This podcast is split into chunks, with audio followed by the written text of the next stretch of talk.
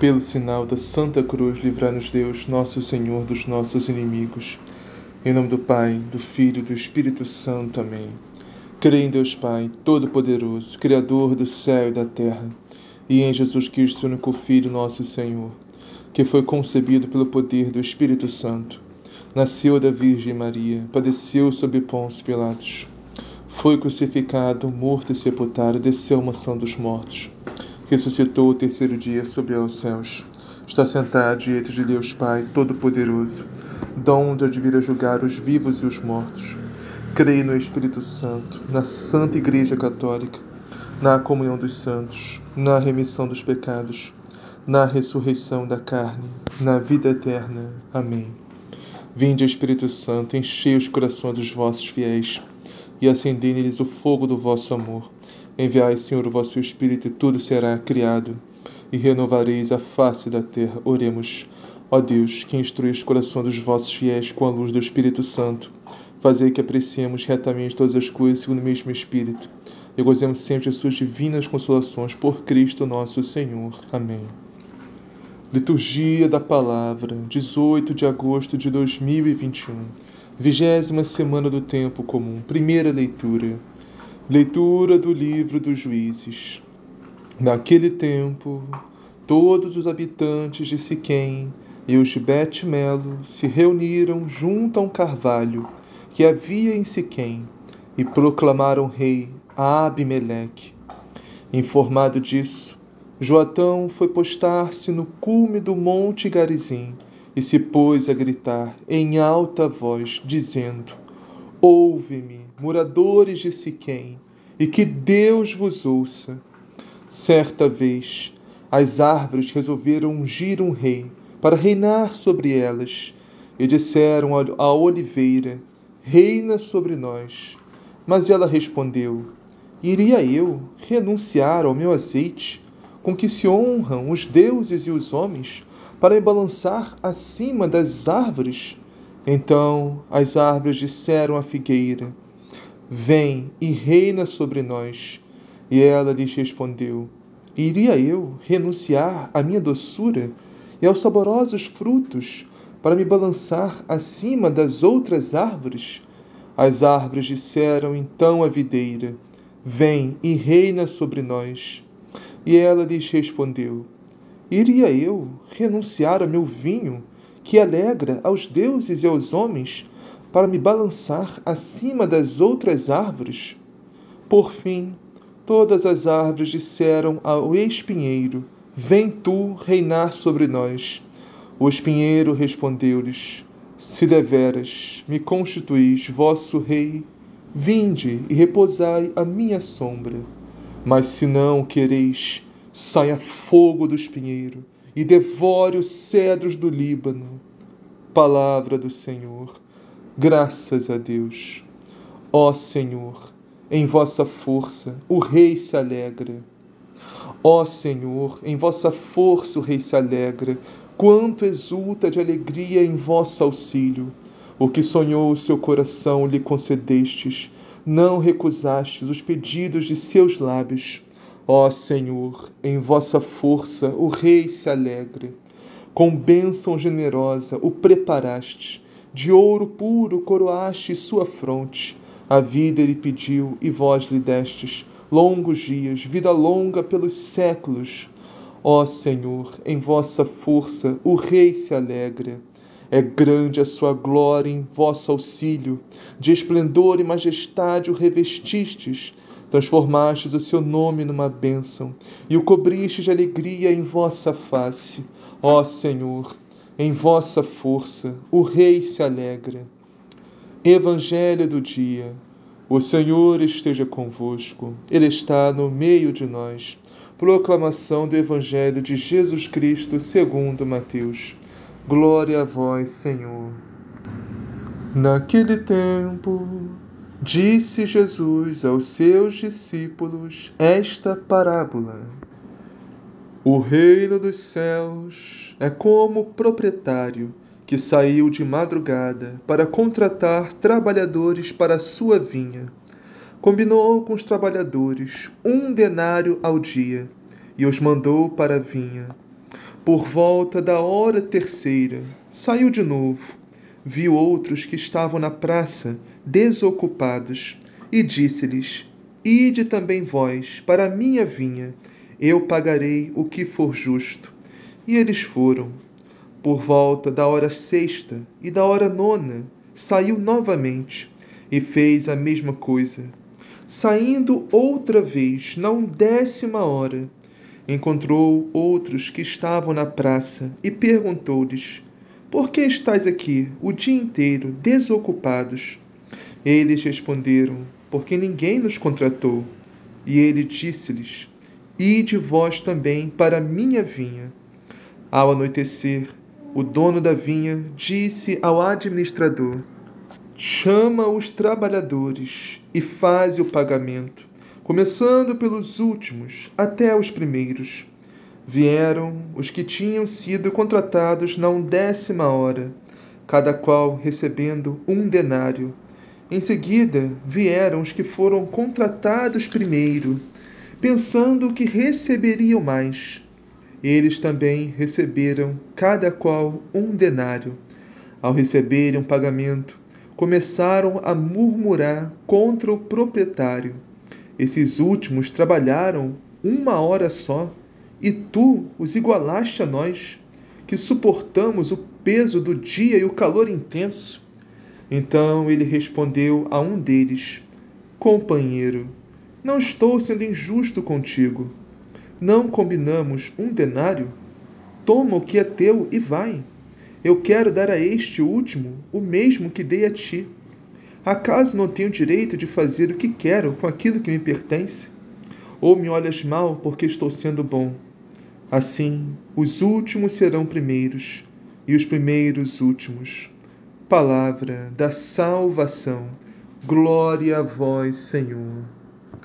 Salve Maria. Bem-vindos, meus irmãos e minhas irmãs, a mais uma meditação do Evangelho de nosso Senhor Jesus Cristo.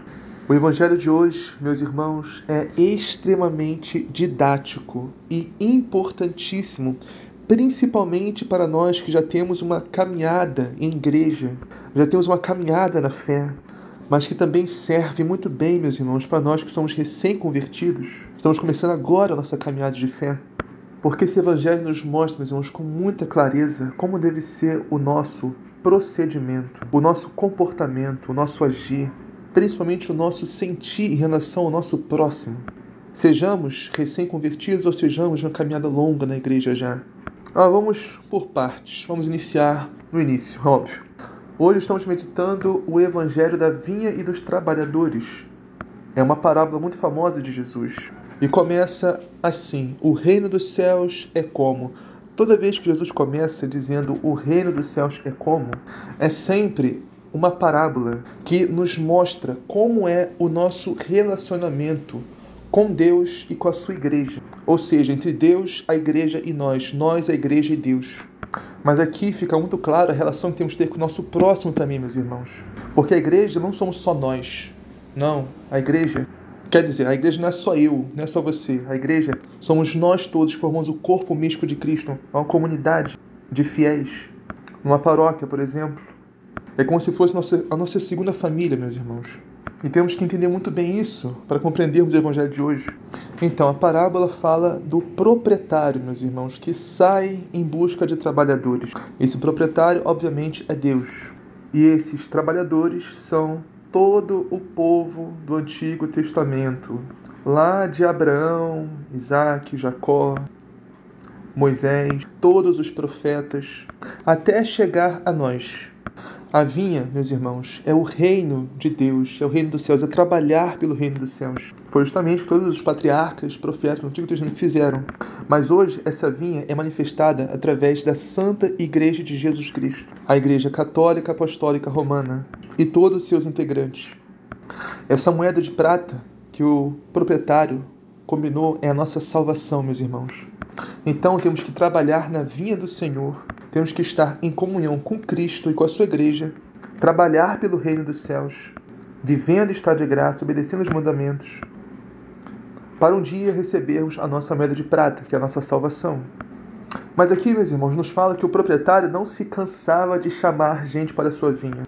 trabalhadores, não se cansava. Saía às 6 horas da manhã saiu, às 9 da manhã saiu, meio-dia saiu, às 3 da tarde saiu.